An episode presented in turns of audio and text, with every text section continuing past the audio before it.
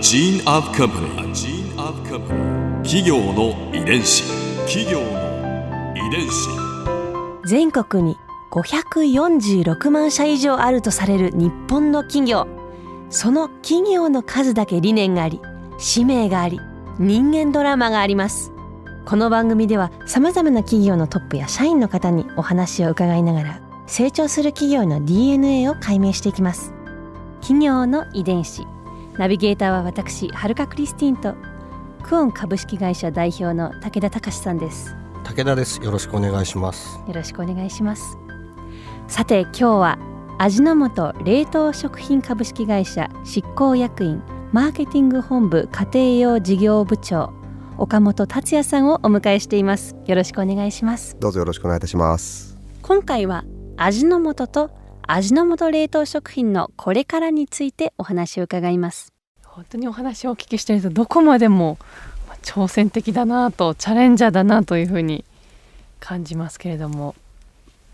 今新たにチャレンジしていきたいこと挑戦していきたいことまたは挑戦していることって何ですか？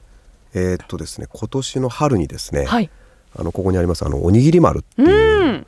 あのさっきはるかさんも握っていただいたというのを聞きましたけど、はい私え。も作ったことあります。えありがとうございます。あのあれですよね。このおにぎり丸っていう、はい、はい、まあ、丸っこい。丸っこいのをはいご飯のあったかいご飯の上に乗せてで握るだけ。握るだけでできちゃう、しかもなかなか普段おにぎりに入れないような。そうなんですよ。てかこれでおにぎりできるのってカレーとかそうなんです、麻婆豆腐とそうなかんですなんかおにぎりに入れたらねなんかべちょべちょになってしまいそうとかなんかなかなか握れなさそうな具は材い、が揃ってて私すごくびっくりしたんですけど、はい。これは今年の春からなんですね今年の春に新発売させていただいてですねこれも実はいくつものあの面白いチャレンジ入ってるんですけどこれあの、金沢君っていうマーケッターの子がやってくれた商品なんですけどあのみんなでやっぱりこれもアイデアを出し合って出てきたあのなかなかいいあのアイデアだと思うんですけどねあの言っていただいた通りこれ冷凍じゃないと握れないものばっかりなんです、うーん。凍らしてるから液状のものがおにぎりの具になるよねと。そうですよね。カレーもそうなんです。麻婆豆腐上からかけるっていうイメージですもそうです。あとビビンバとかうんうんうん。あのあと餃子っていうのは、まあ、これはあの餃子私でも餃子得意なんで餃子の具を入れてるんですけどね、はい。まあ、そんなものがあのおにぎりになるっていうものなんでこれを私どものそれこそ独自の技術で、えっと、溶けても、うん、と周りに染み出してこないような、うん。適度なとろみをつける技術を使ってですね、えっと、おにぎりの中に封じ込めるっていうことをやってますと。でもだからといっはい。て硬いわけじゃなくて硬いわけじゃなくてはい。握ったら、はい、とろりっていう感じで召し上がれますよね。そう、はい。不思議ですね。これも大変だったんじゃないですか？そうですね。これもやっぱりすごいチャレンジの連続で、はい。やっぱり原料原材料の数がやっぱり多いとか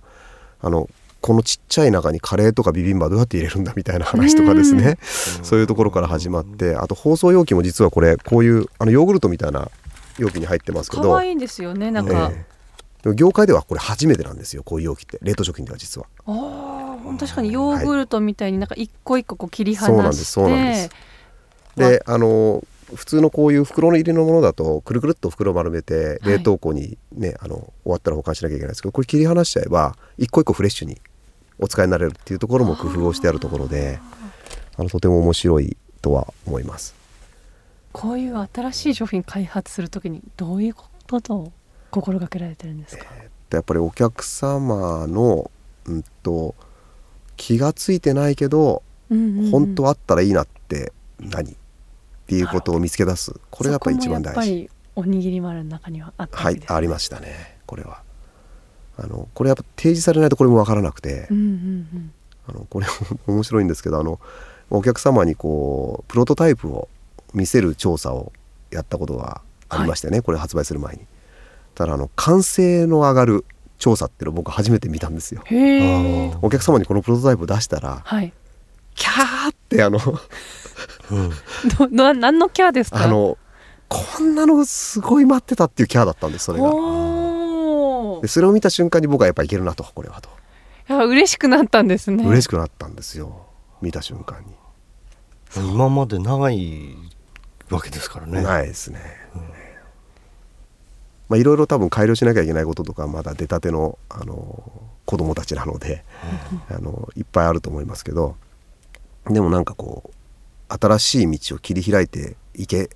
るかもなとはちょっと感じる。うん商品でありますね。冷凍食品というもうジャンルにはい。こうメッセージを放ってるわけですね。そうですね、えーその通りですね。どういうジャンル冷凍食品にこうこうなってほしいっていうのは、うんえーっとですねあの冷凍食品ってやっぱ調べればうん知れば知るほど面白い業界であの冷凍野菜ってあるんですね。あのちょっとほらあの冷凍農産物が少し不作でお値段が上がった時とかにカットほうれん草とか、はあアスパラガスとか皆さんお買い求めいただくんですけどこういうただ素材を凍らしただけのものがある一方であの餃子とか唐揚げとかシューマイみたいにもう加工されてて、まあ、チンすればできますっていうものがああったりするんですけどそこすごい飛んでますよねと。確かに幅広いですね。でこれ例えばおにぎり丸って途中なんだったりしますし餃子も私どもの一番売れてる餃子って実はフライパンで作るんですよ。うんレンジでチンじゃないんです。でそれって何なんだろうみたいなことってすごい大事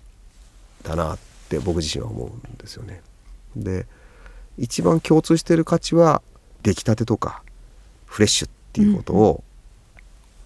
ご家庭のテーブルにパッとお届けできるっていうことが基本的な一番大事な価値なのでそこを外さない中では可能性としては無限にうん。素材から一番調理したてねあの出来上がったものまでできるので可能性としてはもう本当に無限に広げていける領域だなと思うんですね。じゃあまだまだ広げる余地はいくらでもあると。いっぱいあると思います。企業。の遺伝子最後の質問になります。これはいつも皆さんに伺っている質問なんですけれどもはい。100年後の未来はい。味の素冷凍食品株式会社はどんな会社になっていると思いますか？またはどんな会社になっていてほしいですか、味の素グループもですね味の素冷凍食品もあの日本の国内だけではなくて、えー、とグループとしては100カ国以上に展開をさせていただいていてやはりあの食ってすごくローカルなものだし、その土地土地の文化を大事にしなきゃいけない、うん。いいんだと思うんですね。でそういうところにあのきちっと適合するというかうん文化を大事にしながら、うん。でも一番根幹にあるのはやっぱり美味しく食べて健康づくりうん。なんですよ。味の素グループは。だからその土地土地とかその文化の状態に合わせた美味しさとか健康づくりっていうことをずっとやっていく会社だと僕は思うんですよね。でそういう意味ではあのある意味例えば今東南アジアあや南米はすごく味の素の本体が強いですけどおそらく冷凍食品が出ていくのはこれからにななりましょうしそういう時に日本でいろいろ鍛えた技術とかあ伝統がそういうところの食文化に adapt して現地の食文化に貢献できるあの会社で居続けたいなとはとても強く思っております。はい、ありがとうございましたありがとうございました。ここで春風ビューポイント今回岡本さんのお話の中で私が印象に残ったのは今年発売されたおにぎり丸の話です今まで冷凍食品と聞くと出来合いのもののイメージが私の中にあったのでおにぎり丸の場合だとあえて家のご飯で握るというひと手間。これを加えないといけない、まあ、そのひと手間をあえて残している。そういうものも冷凍食品なんだなと。冷凍食品の概念を覆されました。まだまだ冷凍食品の形にはいろんな可能性があるんだなとワクワクさせられるお話でした。企業遺伝子。